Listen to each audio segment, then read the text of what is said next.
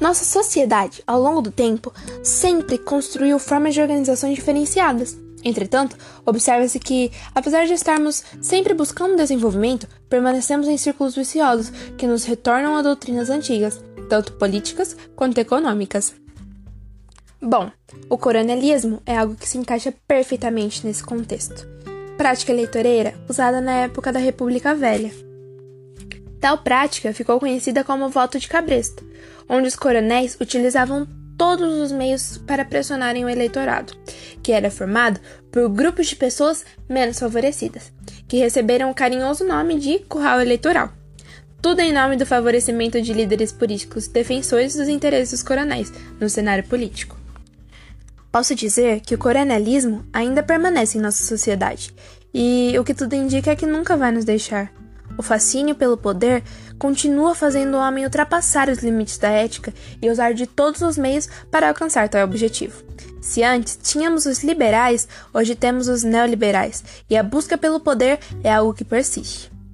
No caso da manipulação de votos, as práticas são de todos os tipos.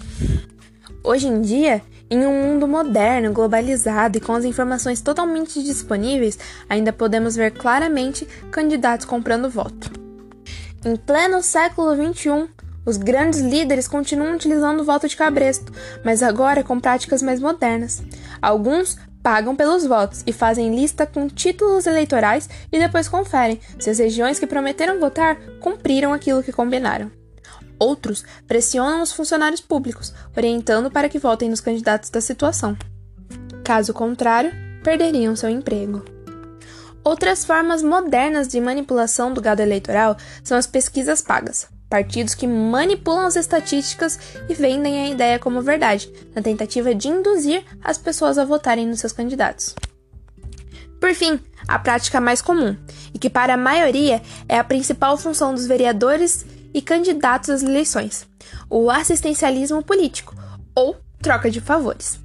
Prática que nossos políticos adoram Nela prometem fundos e mundos para seus eleitores, numa lista de promessas que incluem vagas de emprego, cesta básica, despesas de velórios, pacotes de cimento, material escolar, gasolina, esmola e até uma chance de furar a fila do SUS. O pior de tudo é que o povo acredita que os políticos servem realmente para isso. Não é à toa que um de nossos atuais deputados federais, o palhaço Tiririca, eleito democraticamente como um dos mais votados do país, não sabia até hoje qual é a função dele na Câmara dos Deputados. A população adora reclamar de seus governantes, mas nunca pensa na hora de trocar seu voto por coisas imediatas que não resolverão o maior problema do povo brasileiro: a falta de conhecimento. Temos que parar de ser facilmente manipulados e nunca, nunca mesmo vender nossos votos. Isso só deixa cada vez mais a política suja no poder.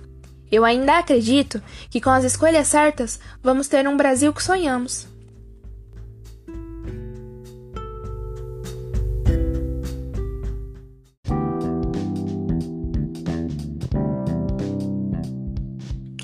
A sociedade, ao longo do tempo, sempre construiu formas de organizações diferenciadas.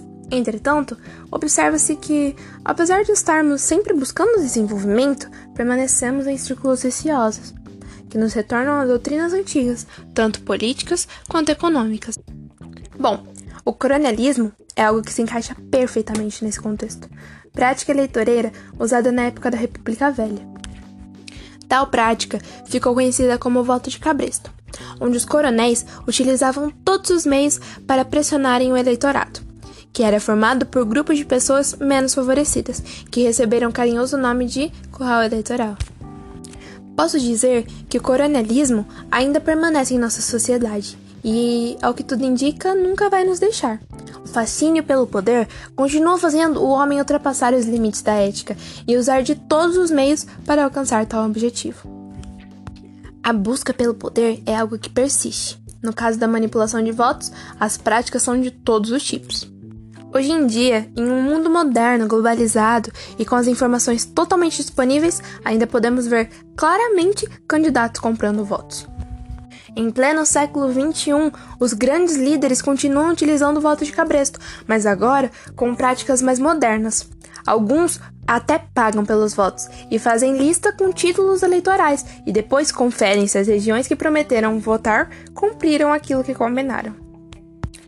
Outras formas modernas de manipulação do gado eleitoral são as pesquisas pagas, partidos que manipulam as estatísticas e vendem a ideia como verdade, na tentativa de induzir as pessoas a votarem nos seus candidatos. Por fim, a prática mais comum e que para a maioria é a principal função dos vereadores e candidatos às eleições: o assistencialismo político, ou troca de favores, prática que todos os políticos adoram. Nela, prometem fundos e mundos para seus eleitores, numa lista de promessas que incluem vagas de emprego, cesta básica, despesas de velório, pacote de cimento, material escolar, gasolina, esmola e até uma chance de furar a fila do SUS. O pior de tudo é que o povo acredita que os políticos servem realmente para isso. Não é à toa que um dos nossos atuais deputados federais, o palhaço Tiririca, eleito democraticamente como um dos mais votados do país, não sabia até hoje qual é a função dele na Câmara dos Deputados.